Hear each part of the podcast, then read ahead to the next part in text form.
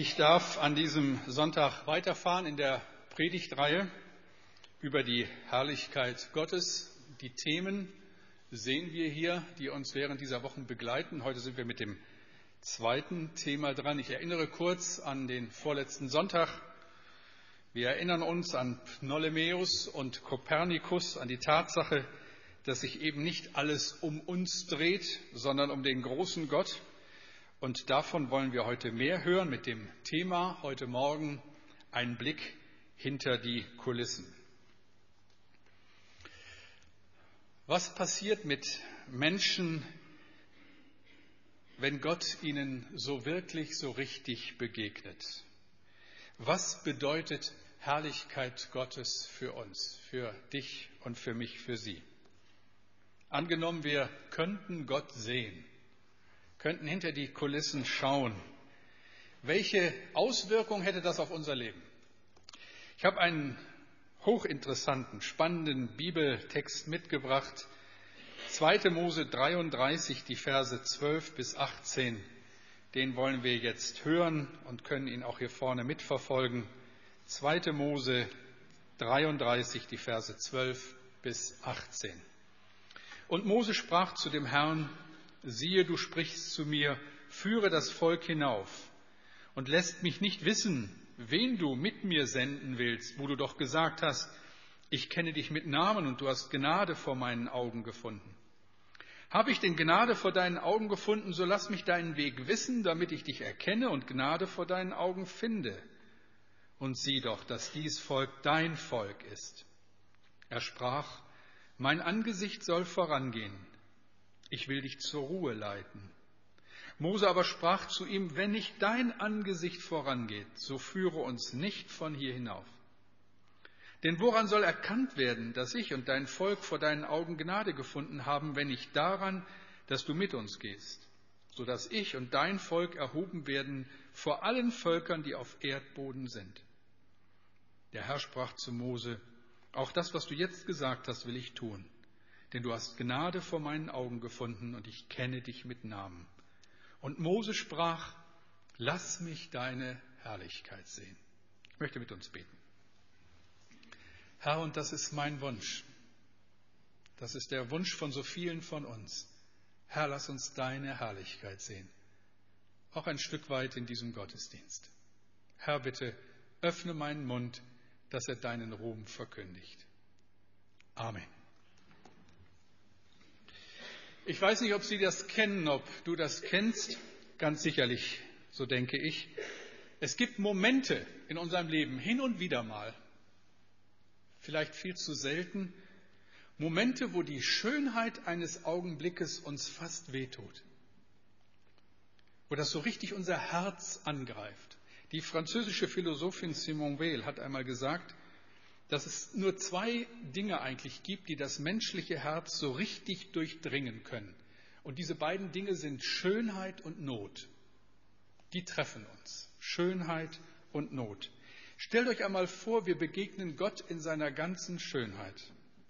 Im Alten Testament wird den Kindern Gottes das versprochen. Deine Augen werden den König sehen in seiner Schönheit. Du wirst ein weites Land sehen. Das ist die Freude auch unter anderem auf den Himmel. Deine Augen werden den König sehen in seiner ganzen Schönheit, du wirst weites Land sehen. Wir singen es in einem Lied, Schönster Herr Jesus, ihr wisst, dass ich dieses Lied so sehr liebe, und besonders diesen einen Vers. Alle die Schönheit Himmels und der Erden ist verfasst in dir allein. Nichts soll mir werden lieber auf Erden als du, der schönste Jesus mein.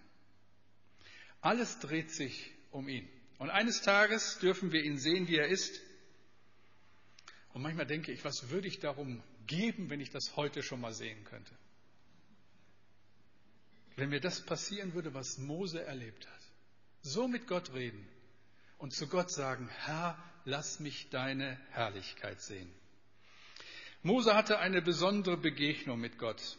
In einer ganz schwierigen Zeit für ihn einer Zeit vieler Herausforderungen begegnet er dem Allmächtigen und das so intensiv, wie eigentlich seit dem Paradies es keinem Menschen mehr möglich war.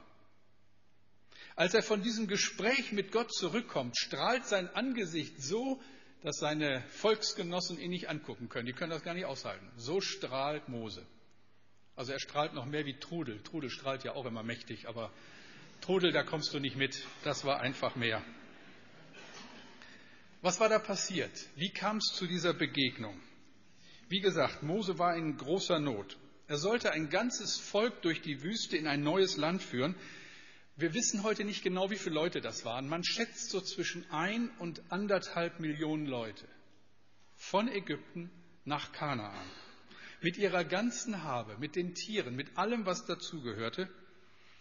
Und es gab viele, viele Konflikte. Je länger die Reise dauerte, desto schwieriger wurde es. Das Volk rebellierte, sie kündigten Gott den Gehorsam, sie wollten einen neuen Führer. Man kann so als Quintessenz sagen, dass Gott an diesem Volk festhielt, ist einzig und allein Mose zu verdanken, der sich bis zur Selbstaufopferung für dieses Volk eingesetzt hat. Mit heißem Herzen, haben wir gerade gelesen, betet er, wenn nicht dein Angesicht vorangeht, so führe uns nicht von hier hinauf. Denn woran soll erkannt werden, dass ich und dein Volk vor deinen Augen Gnade gefunden haben, wenn nicht daran, dass du mit uns gehst? Herr, wenn du nicht mit uns gehst, bleiben wir hier. Gehen wir keinen Schritt weiter. Mose war in Bedrängnis, Mose hatte Angst und das ist ja auch kein Wunder. Er hat 40 Jahre lang als Hirte gearbeitet, Schafe gehütet, zwar denke ich auch störrische Schafe, aber mehr ja auch nicht. 40 Jahre eigentlich einen guten Job gehabt. Und dann wird er von Gott gerufen und wird Führer eines störrischen Volkes. Und wie unvergleichlich schwerer ist seine Aufgabe. Und alles hängt an ihm. Und dann gibt Gott ihm diese herrliche Verheißung. Mein Angesicht soll vorangehen, ich will dich zur Ruhe leiten. Herrlich. Das sollte ja reichen. Also wenn Gott mir das sagt, mein Angesicht soll vorangehen, ich will dich zur Ruhe leiten, dann sage ich danke Herr und ich bin vollauf zufrieden. Aber Mose kennt ja Gott und Mose zögert noch und er merkt, so eine Gelegenheit wie diese kriege ich so schnell nicht wieder. Also wenn ich Gott schon wenn ich ihn schon so nahe habe, dann lasse ich jetzt auch nicht los. Jakob ist sowas ähnliches mal passiert. Der sagt mal, Herr, wenn du mich nicht segnest, dann lass ich dich nicht gehen. Vielleicht gibt es solche Augenblicke, wo man so mit Gott reden darf. Also wenn Gott schon spricht, dann soll ich diese Stunde nutzen. Wenn du so eine Stunde hast, gebe ich dir schon mal jetzt mit, dann bitte nutze sie. Nutze sie. Wünsch dir was. Stell dir vor, du bist mit Gott zusammen und du hast einen Wunsch frei. Was würdest du dir wünschen? Ich habe so in der Vorbereitung dieser Predigt heute Morgen noch beim Durchlesen darüber nachgedacht und ich bin nicht so richtig auf den Nenner gekommen. Ich habe nur einen Wunsch. Und ich muss Gott sagen, was ich mir wünsche. Stell dir vor, du hast einen Termin bei Gott und du darfst dir was wünschen. Du sprichst mit Gott, dem Schöpfer des Universums. Was wünschst du dir? Alles ist möglich. Überleg mal. Was würdest du dir wünschen? Was hat Mose sich gewünscht, der ehemalige Hirte? Lieber Gott, könntest du nicht diese Leute alle in Schafe verwandeln? Dann wäre die Reise durch die Wüste einfacher geworden. Diesen undankbaren Haufen, der das goldene Kalb anbetet. Mose hatte ja genug Probleme. Vielleicht hat er sich auch Bewahrung für die weite Reise gewünscht. Nicht? Er ist da mit Leuten losgezogen, die nie im Leben ein Schwert in der Hand gehabt haben. Und jetzt begegnen ihnen alle Nasen lang irgendwelche kriegerischen Nomadenstämme und sie müssen da durch. Vielleicht hätte er sich wünschen können, Herr, einmal mit den Augen schnipsen und der ganze Trupp ist in Kanaan und wir sind durch damit. Probleme über Probleme, was wünscht Mose sich? Nun müssen wir wissen, Mose wusste, was Gott kann. Das wussten übrigens damals viele Leute. Ich glaube, das hat sich damals im ganzen Nahen Osten rumgesprochen. Das ist doch dieses Volk, das so einen besonderen Gott hat. Die sind durchs Rote Meer gezogen und das Wasser hat sich geteilt. Und bevor sie loszogen, da hat Aarons Stab sich in eine Schlange verwandelt. Da gab es diese Plage mit den Stechmücken, die Plage mit den Heuschrecken. Da war es doch so, dass jeder älteste Sohn in Ägypten starb, weil sie Israel nicht ziehen lassen wollten. Und es ist doch so, bei der täglichen Versorgung dieses Volkes fallen Wachteln vom Himmel und jeden Morgen ist Manna da. Das wussten doch die Leute. Und Gott redete und der Sinai zitterte. Und Mose wusste, was Gott kann. Wissen wir, was Gott kann? Die Größe Gottes hängt nicht an unserem Glauben und auch nicht an unseren Erfahrungen. Gott kann. Weißt du, wie du heute Morgen hierher gekommen bist? Gott kann. Egal wie dein Leben aussieht. Gott kann. Ich war in einer Gemeinde in Süddeutschland, habe dort gepredigt und nach dem Gottesdienst spricht mich ein Ehepaar an. Sie fragen mich, ob ich sie noch kenne. Das ist dann manchmal so ein bisschen schwierig, wenn man nach 10 oder 15 Jahren wieder in so einen Ort kommt. Und ich habe etwas verlegen rumgeeiert und es dann doch verneint. Irgendwie kam sie mir bekannt vor. Und dann erzählten sie mir, dass ich vor vielen, vielen Jahren am Rande eines Jugendtages mit ihnen gesprochen habe. Sie waren damals jung verheiratet, aber es stand nicht gut um ihre Ehe. Ich habe nicht mehr gewusst, was ich ihnen geraten habe. Ich habe auch nicht mehr gewusst, dass ich mit ihnen gebetet habe, aber das haben sie mir alles erzählt. Und dann haben sie mir gesagt, damals, als du mit uns gebetet hast, hat uns das sehr geholfen. Wir sind jetzt so viele Jahre verheiratet und uns geht uns so gut. Und das sah man den beiden auch an. Sie haben drei Kinder und arbeiten verantwortlich in der Gemeinde mit. Wenn ich sowas höre, wird mein Herz warm und ich denke, Gott kann. Gott kann. In schier ausweglosen Situationen, Gott kann. Gott kann und wir hören so etwas und fragen uns, was hat er mit mir vor? Was will Gott mit meinem Leben tun? Mose wusste, was Gott kann, aber Mose wusste auch, wozu Menschen fähig sind. Ich glaube, unvergesslich muss für ihn der Augenblick gewesen sein, als er vom Berg Sinai zurückkam und das ganze Volk verrückt spielte. Sie hatten mehr oder weniger alle einen in der Krone und hüpften um dieses goldene Kalb herum wie die Blöden. Und eigentlich war das der Moment, wo Mose hätte sagen können, Feierabend, das will ich nicht mehr. Könnt ihr euch vorstellen, was Mose da empfunden hat? Wie kann sowas angehen? Wie können sich Menschen so verhalten, die Gott so erlebt haben? Wisst ihr, in allem Ernst, das frage ich mich als Pastor manchmal auch. Wie können Menschen, die vorgeben, Jesus zu kennen, so unversöhnlich sein? Beten wir nicht und vergib uns unsere Schuld, wie auch wir vergeben unseren Schuldigern? Wie können Christen, die so lange schon Gottes Wort hören, so wenig hilfsbereit sein? Hat Jesus nicht gesagt, wenn jemand dich bittet, mit ihm eine Meile zu gehen, dann geh zwei mit ihm? Wie können Kinder Gottes, die um alles wissen, so kritisch über ihre Gemeinde reden? Ist sie nicht das Haus Gottes, der Leib Christi, die Braut des Königs? Haben wir nicht Angst, dass Gott manchmal ganz anders zu uns sprechen kann, unsere harten Herzen zerbrechen kann? Als Mose vom Berg zurückkam, hat er das goldene Kalb zermalmen lassen, hat das Pulver in Wasser streuen lassen und das mussten die Götzendiener trinken. Das war bitter. Aber da haben sie gemerkt, was sie angerichtet haben. Mose wusste, was Gott kann und Mose wusste, was Menschen können. Also, was wünscht sich Mose? Mit all diesen Erfahrungen, wenn er nun die Gelegenheit hat, noch eine einzige Bitte hat, was wünscht er sich? wünscht er sich.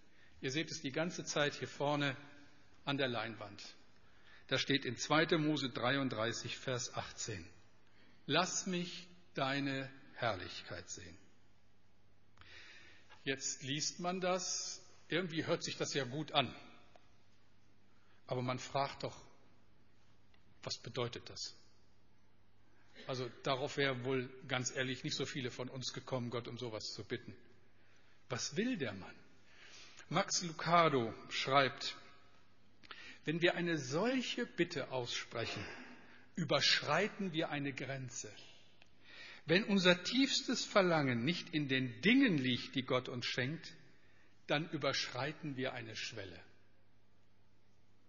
Und jetzt sind wir wieder beim Thema vom vorletzten Sonntag. Alles dreht sich eben nicht um uns, sondern um ihn. Und uns kann nichts Besseres passieren als das, dass wir das erkennen. Wer so betet wie Mose, bei dem verschiebt sich der Brennpunkt vom Ich zum Du. Er ist der Mittelpunkt, nicht ich. Genauso redet übrigens Johannes der Täufer, als er Jesus sieht.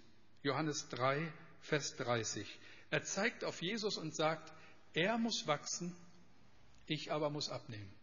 Jesus muss größer werden in meinem Leben und ich muss mehr zurücktreten. Je mehr das geschieht, desto besser ist es. Und so betet Mose, zeig mir deinen strahlenden Glanz, Gott. Deine Kraft und Schönheit, deine Überlegenheit, deine atemberaubende Schönheit. Oh Leute, Gott muss so schön sein. Gott, Mose betet nicht um Geld und Einfluss, betet nicht um ewige Jugend, nicht um Gesundheit. Er kann damit leben, dass ihm beim Aufstehen morgens die Knochen wehtun. Das Einzige, was er will, Gott bitte, lass mich mehr von deiner Herrlichkeit sehen. Warum? Warum will Mose das? Was hat er davon? Wir fragen doch immer so gerne, was hat man davon? Ich habe euch was mitgebracht. Ein Lied und ein paar wunderschöne Bilder. Und die schauen wir uns jetzt an. Und dann stelle ich diese Frage nochmal. Liebe Technik, setzt das in Bewegung.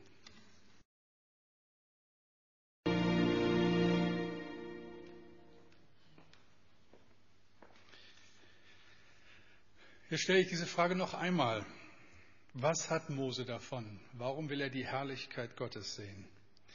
Wenn wir einen wunderschönen Sonnenuntergang miterleben oder eine sternklare Nacht oder am Ufer des Meeres stehen und die unendliche Weite bestaunen, was geht da in uns vor?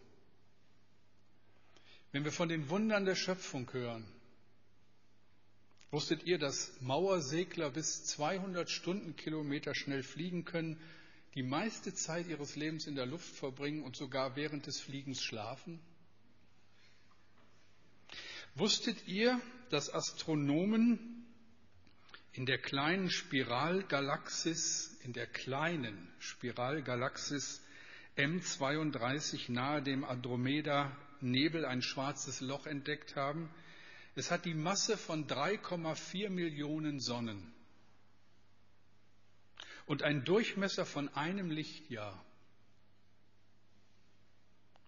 Also, wenn es uns tatsächlich gelänge, in Lichtgeschwindigkeit zu reisen, brauchten wir eine Million Jahre, um von einem Ende bis zum anderen Ende dieses schwarzen Loches zu reisen. Wer will schon so lange reisen? 2,2 Millionen Lichtjahre ist dieses schwarze Loch von unserer Erde entfernt. 2,2 Millionen Jahre Reisen mit Lichtgeschwindigkeit, das sind 300.000 Kilometer pro Sekunde, um da anzukommen. Noch Fragen? Wir sehen den Sonnenuntergang, wir sehen die Sterne und es tut fast weh. Das ist eine Schönheit, die uns sprachlos macht. Wisst ihr was? Mose will nicht 1000 Euro, Mose will die Deutsche Bank. Er will den ganzen Reichtum der Herrlichkeit Gottes. Herr, überrasche mich mit einer Demonstration deiner Stärke. Eine Berührung von dir raubt mir den Atem. Herr, mach mich atemlos. Herr, lass einen Wolkenbruch deiner Gnade über mir niedergehen. So betet Mose. Herr, lass mich deine Herrlichkeit sehen. Wie reagiert Gott? Lesen wir es. 2. Mose 33 ab Vers 20. Und er sprach weiter, mein Angesicht kannst du nicht sehen, denn kein Mensch wird leben, der mich sieht. Ich will meine Hand über dir halten, bis ich vorübergegangen bin. Dann will ich meine Hand von dir tun und du darfst hinter mir hersehen. Aber mein Angesicht kann man nicht sehen. So betet Mose und so reagiert Gott. Als Mose aufblickt, ach, Dankeschön, aber ach guck mal, das ist doch Fürsorge, war? Ich kram hier in meiner Tasche rum und sie bringt mir ein Taschentuch. Herrlich, das ist auch Herrlichkeit. Gut. So betet Mose und so reagiert Gott. Als Mose aufblickt, sieht er nur den Rücken Gottes. In Gottes Angesicht können wir nicht schauen. Die Bibel sagt, wer das tut, stirbt. Kein Sterblicher kann die Herrlichkeit Gottes ertragen aber einen flüchtigen Blick gestattet Gott ihm. Und wisst ihr, was dabei passiert ist? Ich habe das vorhin schon gesagt.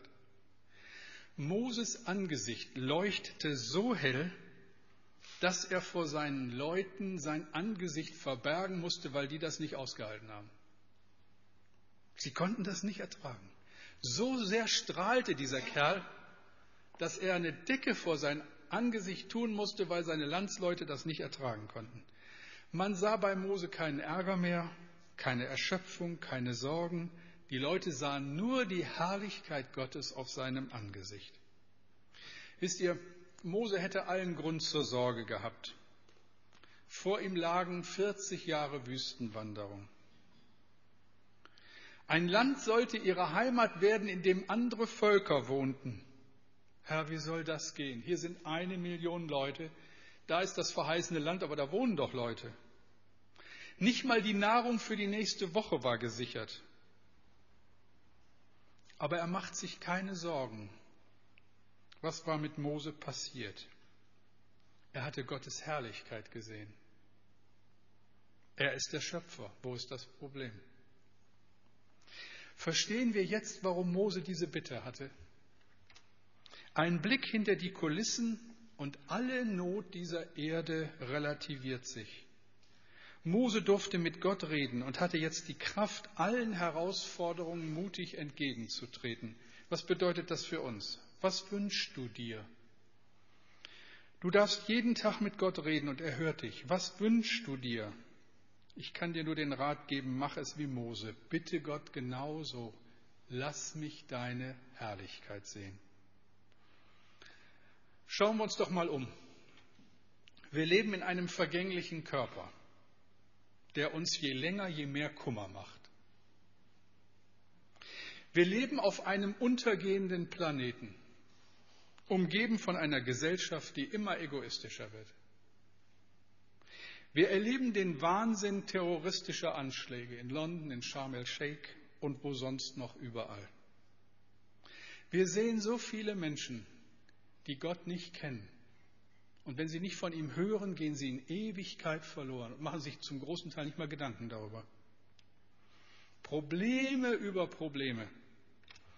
Wisst ihr, da helfen die kleinen Götter dieser Welt nichts. Da kann uns nur einer helfen, der große und barmherzige Gott. Ein Blick auf seine Herrlichkeit verändert alles. Ich muss euch von Tyler erzählen. Ein Junge, der nur 16 Jahre alt wurde, als er starb. Er litt an einer tückischen, unheilbaren Krankheit. Er musste in seinem kurzen Leben auf so vieles verzichten, was Jungs in seinem Alter sonst so tun können. Kein Fußballspiel, keine Rollerblades, keine Verabredungen.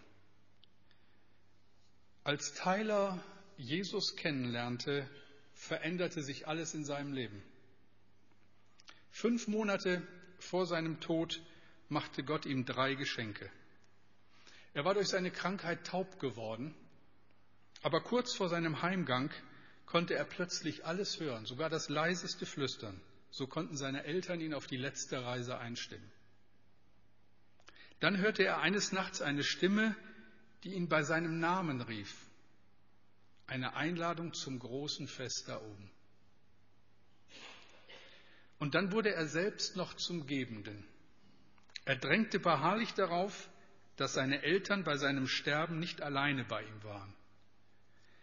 Als die Familie schließlich versammelt war, seine Eltern, seine Geschwister, da nahm er von allen flüsternd Abschied, vorläufig. Er deutete auf jeden und beschrieb in Zeichensprache mit seinen Händen, die er vorher nicht mehr hatte bewegen können, ich hab dich lieb. Die Familie bezeugte später einhellig, der Raum sei von einem unerklärlichen Frieden erfüllt gewesen, als Tyler heimging. Ein Blick in die Herrlichkeit Gottes verändert alles. Auch unsere Furcht vor den letzten Dingen.